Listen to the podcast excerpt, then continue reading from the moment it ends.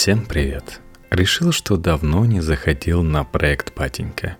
Искал там что-нибудь для пятничного чтения, но остановился на статье для понедельника. «Бог в твоей голове». Текст Мария Бурова. Вокруг нас с пугающей периодичностью что-то мироточит, а кто-то постоянно борется со скорбителями своих религиозных чувств. Разумному человеку остается только недоумевать или обратиться в науку. Свой ответ на вопрос «Почему люди верят?» еще в начале нулевых дал ученый Паскаль Буае, автор книги «Объясняя религию. Природа религиозного мышления», изданной в России только в конце прошлого года. Изучая познание и высшие мыслительные процессы, он и его коллеги попытались по-новому объяснить суть многовековых религиозных феноменов – Перед вами пять главных заповедей французского антрополога. Избегай очевидных объяснений. Первым делом Паскаль Буайе стремится доказать, почему все предыдущие объяснения религии не совсем убедительны. Они всегда были однозначны в формулировках и обычно могли быть выражены одним предложением. Люди верят в Бога, потому что это дает им утешение, полезно для общества или потому что религия объясняет непонятные природные явления. Все эти гипотезы предполагали наличие одного единственного фактора, объясняющего необходимость существования религии в любом человеческом обществе и причины ее мощного социального, когнитивного и эмоционального воздействия – для Буае разобраться в религии значит понять происхождение механизма распространения особой ментальной эпидемии, симптомы которой идентичны у людей по всему миру. Из миллионов религиозных сообщений и идей какие-то подхватываются особенно легко и массово, поскольку нарушает интуитивное представление о законах этого мира. Французские и американские студенты – Африканские племена или тибетские монахи – все они запоминают противоречия легче, чем логичные и последовательные утверждения. Но при этом представления, сочетающие в себе несколько парадоксов, уже не приживутся. Организм, скорее всего, их отвергнет. У нас не то чтобы плохо с фантазией, просто у нее есть границы, которые мы не можем отправить в небытие – при этом идеи, возбуждающие больше систем логического вывода, более соответствующие ожиданиям и дающие более обильный набор умозаключений, имеют больше шансов на успех. Те, кто не соответствует шаблонным ожиданиям или не порождает дальнейших умозаключений, на выход. Люди скорее поверят в то, что деревья могут слышать их разговоры, чем в то, что Бог мог наказывать грешников только по средам с 17 до 19. Слишком уж сильно второй пример похож на нелепость, а не на высший тайм-менеджмент. Не думай, что твой мозг верит по-особенному. Религия, как и насморк, в наших генах не заложены.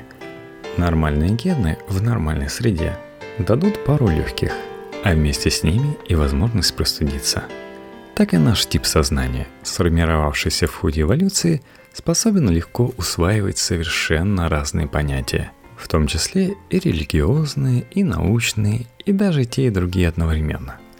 Наличие нормально работающего человеческого мозга – это не единственное, но обязательное условие для распространения эпидемии. Перефразируя Шекспира, главным предметом своего исследования Буае по сути делает воздушное ничто – которому человек дал и обиталище, и имя. И это сверхъестественное ничто никогда не седало в голове без разбора. На месте ментальных вышибал на протяжении всего существования всегда стояло множество систем логического вывода, которые пропускали только очень ограниченный набор понятий. Известные нам сегодня религиозные представления, если угодно, победители такого естественного отбора – Делая выбор, люди не пользуются ни каким-то особым религиозным инстинктом, нет у них и особого религиозного участка в мозге. И по своим когнитивным функциям мозг верующего ничем не отличается от мозга атеиста. Для автора книги кажется более вероятным утверждение, что вера – просто побочный продукт той работы, которую наше сознание делает для религии в той же степени, что и для других областей абстрактной мысли – морали, науки, искусства, философии и тому подобных. Веруй, ибо это естественно. Пытаясь найти ответы на вопросы «почему это случилось со мной?», «почему сейчас?», человек находит сверхъестественные причины случившегося не потому, что игнорирует физические и биологические закономерности, а потому что такие вопросы сами выходят за эти рамки. То есть человек прекрасно знает, что все люди могут запалить, или если в доме не делали ремонт 60 лет, то рано или поздно он разрушится. Но эти, казалось бы, очевидные причины описывают ситуацию в целом и ничего не говорят о конкретных несчастных случаях. А людей интересуют как раз их частные ситуации, а не общие закономерности. И дело не в собственной значимости и уникальности. Сверхъестественные объяснения просты – их способны генерировать профессора и школьники. Дом, который построил Джек, рухнул, потому что Джек ослушался богов. И достойную Джека причину хотят знать и сам Джек, и его родственники, и совершенно незнакомые люди. Богов, духов и предков верующие не придумывают намеренно.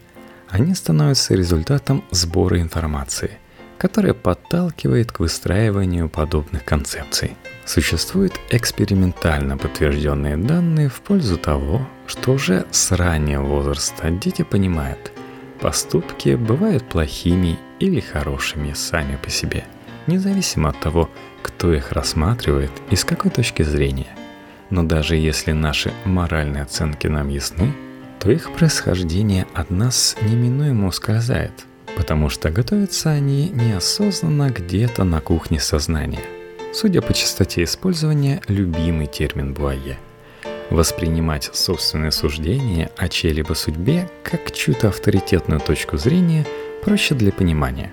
Упавший на голову кирпич мы воспринимаем как социально обусловленное событие, следствие каких-то действий, а не отвлеченных от нашей жизни физических процессов – Информация – это своеобразная экологическая ниша для человека. От того, что знаешь ты и что о тебе знают другие, зависит не только продолжительность рода, но и его благополучное существование. Должен же быть кто-то, кто обладает всей стратегической информацией. С ним взаимодействовать особенно важно. Бог есть шаблон.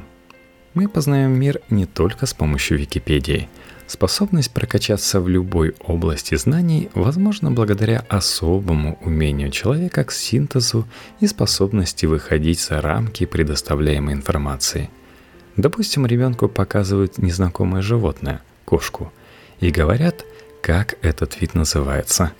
Кошка отправляется ребенком в его мысленную энциклопедию, где лежит нетронутый до тех пор, пока туда не поступают новые факты и впечатления о ней – Однажды увидев, как кошка ест рыбку, ребенок делает умозаключение, что этот продукт едят все усатые. В этот момент ребенок дополняет у себя в сознании понятие кошки с помощью шаблона «животное». Таких шаблонов или онтологических категорий у нас несколько – человек, растение, орудие и другие – Работать с шаблонами значит составить цельное представление о чем-либо, постепенно заполняя мыслимую анкету. Точно так же вносят новые сведения в свою домашнюю энциклопедию взрослые. Шаблон почти неизменен и не зависит от цвета кожи, разницы культур и опыта. Любой человек, хоть в Урюпинске, хоть в Париже, догадывается, что все представители одного биологического вида размножаются одним и тем же способом – Такие онтологические категории помогают нам усваивать новые понятия.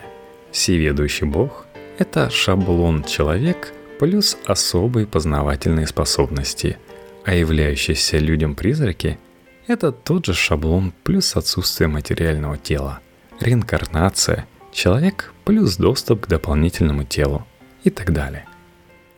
Не драматизируй. Если так легко поверить просто потому – что вы нормально функционирующий индивид, почему для многих людей более убедительным является не слово Божье, а слово Дарвина. Глава Почему люди верят, у Буае самое последнее. Причем вопрос «почему» касается как вполне цивилизованных верований вроде любви к Иисусу, так и совсем экзотических, вроде убеждения народа фанк, что у колдунов имеется дополнительный внутренний орган, который летает по ночам и уничтожает чужие посевы. Однозначного ответа Буае не дает, так как мы имеем дело с активацией целого ряда разных систем сознания. Да и особенность искренней веры зачастую в том, что человека мало интересует ее происхождение – Схема поиска правды в религиозном мире казалось бы простая. В сознании отражается единица информации, которую человеком отвергаются или принимаются на веру. То есть у нас в голове должны быть условные судья и адвокат, которые принимают решения и отправляют неподходящее на когнитивную помойку. Но в действительности процесс выглядит иначе. Среди сотен специализированных систем, составляющих нормальный мозг, многие оказываются сами себе и адвокатом, и судьей.